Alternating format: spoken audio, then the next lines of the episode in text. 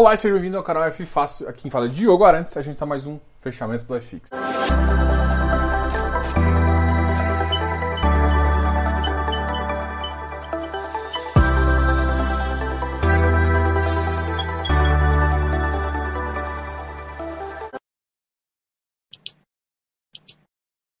E hoje, fechamento de segunda-feira, é aquele fechamento especial. A gente faz o resumão da semana e o que tem acontecido no mercado global e também no mercado nacional.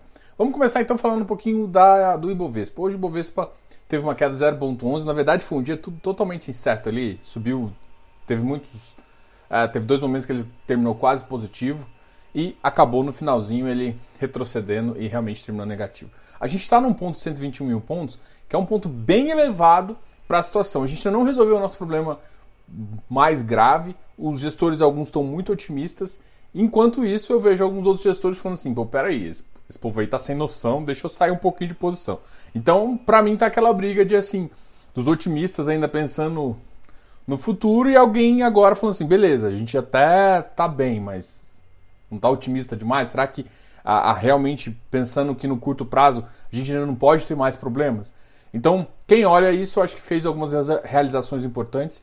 É só de se notar que, por exemplo, o CVC, que é uma ação muito ligada à, à movimentação, subiu bastante, faz já sentido. Uma ação que caiu hoje bastante foi o BID, que é uma ação que já estava com, com os múltiplos bem altos, assim, mas ela já tem trabalhado nesses múltiplos, múltiplos altos, tem feito boas aquisições e também é uma ação que, que faz sentido aí. E ela entra em contrapartida com os grandes bancões. E aí eu também acho assim, como os bancões tiveram bons resultados, normalmente isso faz com que os bancos digitais, Inter, o, o Nubank ainda não está na bolsa, né? Ainda tá, ele ainda só tem investidores fechados, mas enfim, é, é uma, uma tendência de mercado, tá? Então a gente, a gente consegue observar isso. Tem um outro banco que o pessoal gosta bastante também, quem gosta de bancos digitais é o Banco Pan, tá?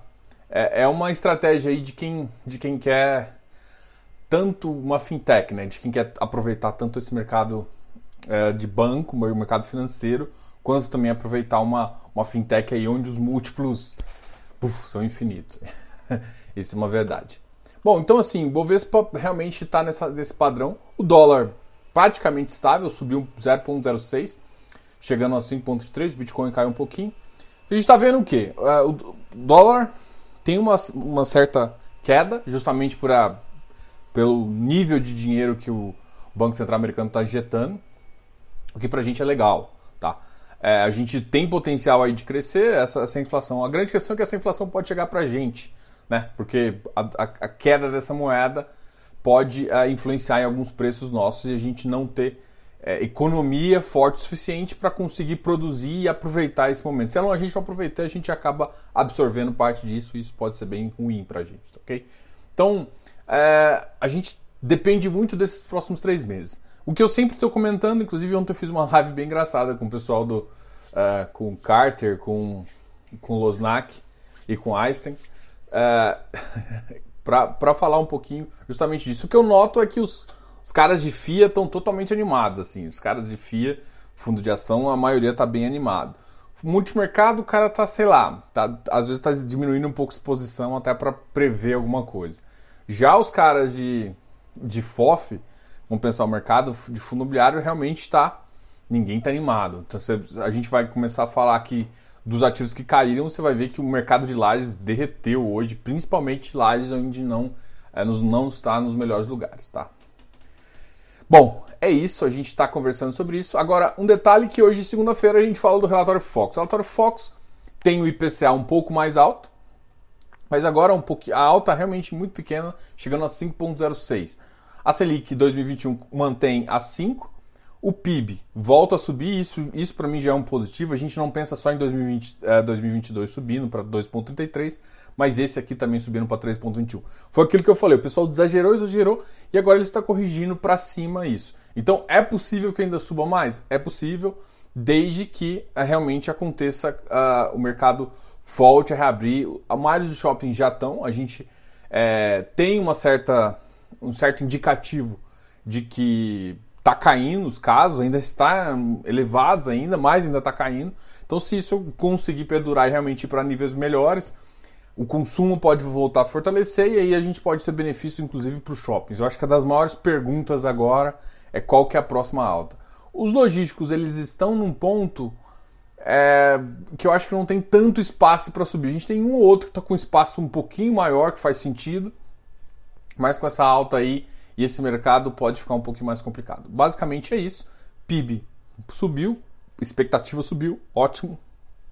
Inflação nem tanto. Selic se manteve estável em 5,5, mas o Banco Central pelo menos tinha dado a diretriz. Eu queria realmente que ele já botasse num patamar é, um pouco mais elevado, a gente ainda está em 3,5. Eu queria que a gente já tivesse na faixa dos 4. Mas, bom, a faixa dos 4 vai vir para o próximo, para 4,25, mais um de 5, e aí a gente pensa em mais dois cupons aí para pensar realmente o que eles vão fazer. Ou, ou senão, quando ele chegar em 4,5 ele começa a desacelerar também de acordo com os resultados do IPCA ao longo desse período. Então essa é a visão. O câmbio é, começou a enfraquecer, mas não pela produção nossa, tá? Isso é muito interessante. É, é diferente. Quando a gente tem uma produção forte e aí a gente é, ou tem um investidor entrando forte, isso faz com que alguém compre real e o real, é, o dólar se desvalorize, né? O real se valorize. Então você está comprando um real, o real valoriza. Só que não é bem exatamente isso que está acontecendo. Eu acho que é muito mais. Uh, como a liquidez está muito alta lá, a gente está sobrando algum dinheiro. Mas a gente tem que aproveitar isso realmente. Isso que seria o, o mais complicado, tá ok? Então vamos agora falar um pouquinho dos ativos. Primeiro a gente fala dos ativos que mais caíram. Depois a gente vai para os ativos que mais subiram, tá? O XP Properties. Só antes de, de, de, terminar aqui, eu vou lembrar vocês que amanhã a gente vai ter uma live sobre os Sequoia Properties, tá?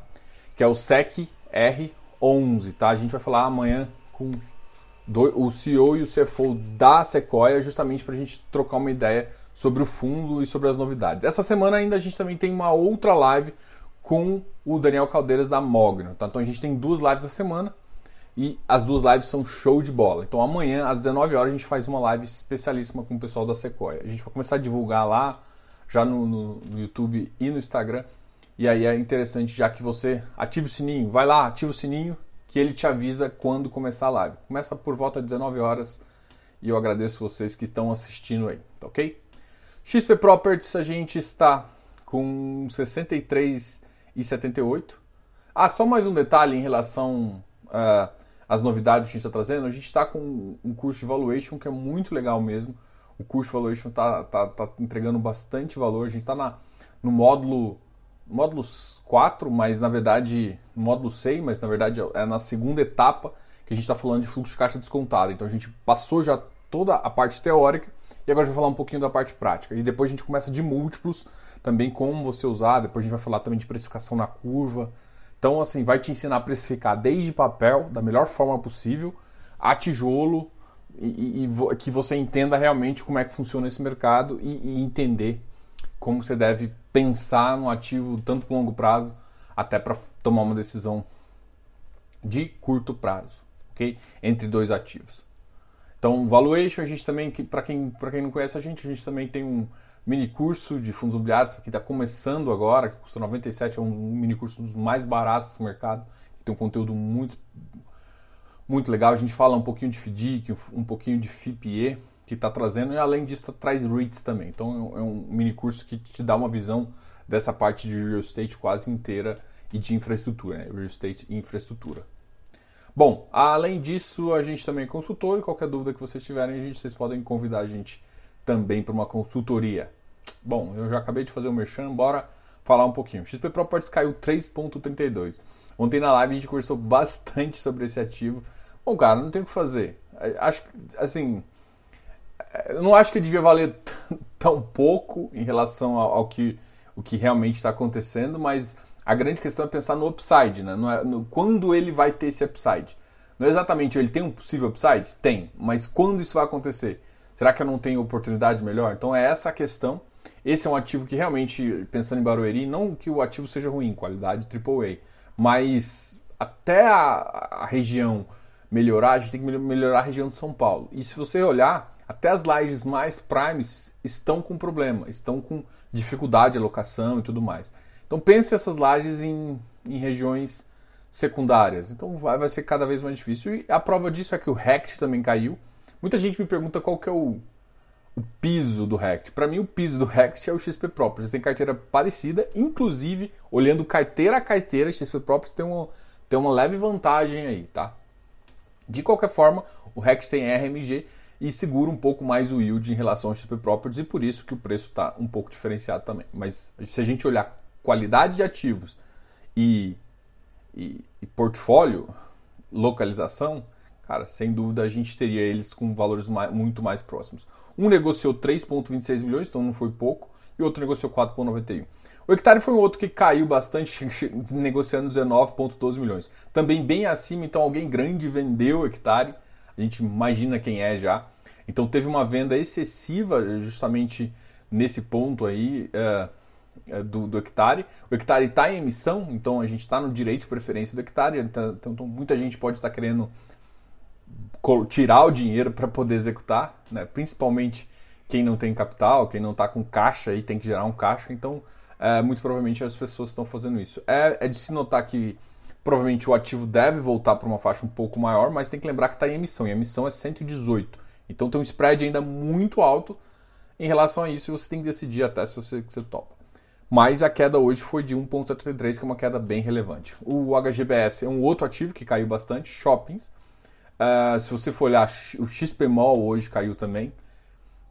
MOL caiu, caiu para 100. Acho que os, os, os MOLs todos caíram, apesar de a gente ter uh, uma melhoria aí no portfólio. Mas eu acho que a semana passada houve um exagero um pouquinho no mercado em relação aos shoppings. E eu acho que está tendo uma leve correção aí. Tá? Principalmente por quê? Porque muita gente achou que fica, fica muito otimista. É engraçado, as pessoas ficam muito, muito otimistas perto dos dividend yields, esquece que o mercado ele ficou fechado. Agora a gente teve Dia das Mães, muito provavelmente o mercado melhorou. E aí você vai ver que o otimismo não vai vir e o yield vai vir mais alto. Então, muito provavelmente vai inverter. Então, pro, provavelmente na próximo, no próximo mês, quando o yield vir um pouquinho mais gordo, a gente espera isso, até porque eu acho que o Dia das Mães foi um, foi um bom resultado.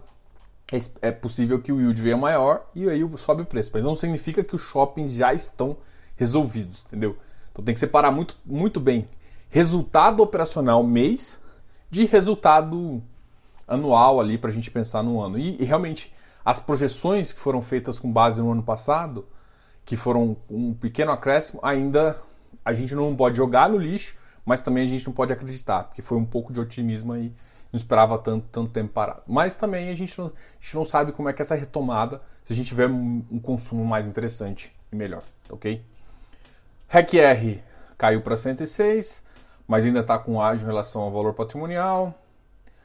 A RBR Properties tinha subido demais, eu acho que o yield deu uma desanimada na galera.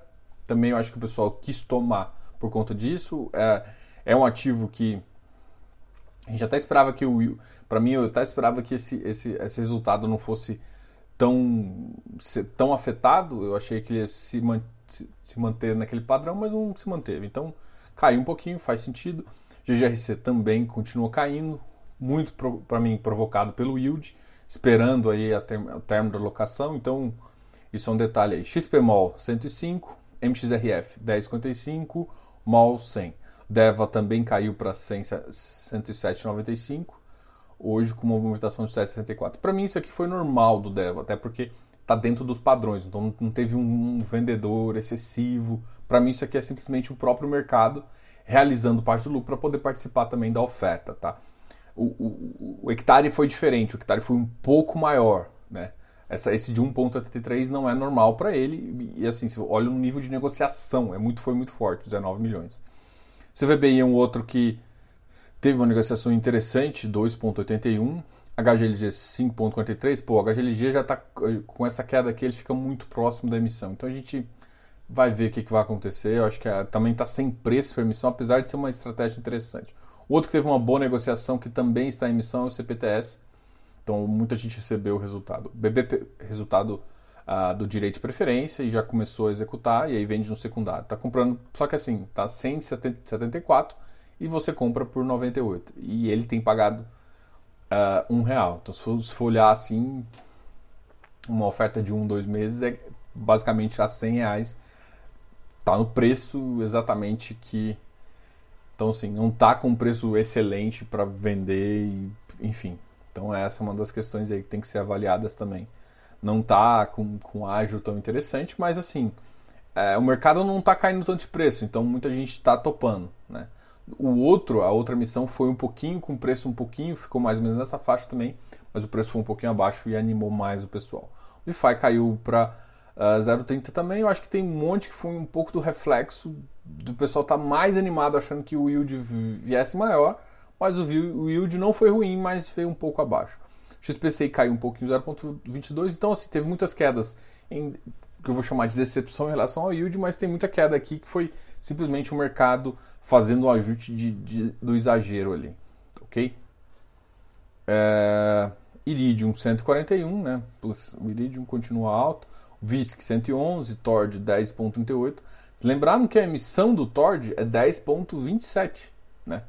Então, bom, já está bem próximo aqui, é, é um ativo aí que está bem próximo aí que para quem está afim de um ativo mais arriscado, talvez seja uma ideia aí para pensar, tá ok? O Ibov teve uma queda de 0,11 e o IFIX praticamente neutro, tá ok? Então vamos aqui falar um pouquinho dos ativos então que mais subiram, tá ok? Dos ativos que mais subiram aqui, Tá até engraçado, porque por que esse ativo aqui não tá? Está estranho isso aqui. Bom, a dos ativos aqui que mais subiram para mim foi o uh, o KNRI subiu 0,56, o, o BRCR subiu também 0,47, VILG 0,46, RBRR 0,42. A MCCI também subiu um pouquinho, Habitat 121, o ativo tá, tá, tá, tá bem firme ali nesse, nesse padrão aqui de 120, 118, 121. Uh, Canip 110 é um que caiu um pouquinho, chegou a bater 111, 115 há um tempo atrás e voltou para essa faixa. RBRF subiu um pouco forte. Uh, Becri 118, 1,23 milhões. Becri é um que a gente espera que logo logo venha uma emissão também. Tá? RBRY. Pessoal, basicamente é isso. Essa aqui, essa aqui foi basicamente o resultado que a gente estava trocando ideia, tá ok? Então, muito obrigado a todos aí e bom, uh, bom término de semana aí. A gente vai conversando. Amanhã tem live, quarta-feira tem nosso fechamento ao vivo e quinta-feira a gente tem uma outra live também. Sexta-feira a gente está no FIS. Então, esse é o nosso cronograma dessa semana, galera. Falou, tchau, tchau. Deixe os comentários aqui o que você está achando dessa semana, o que você está achando também do mercado de fundos imobiliários. Galera tá otimista? Diogo, canal F Fácil.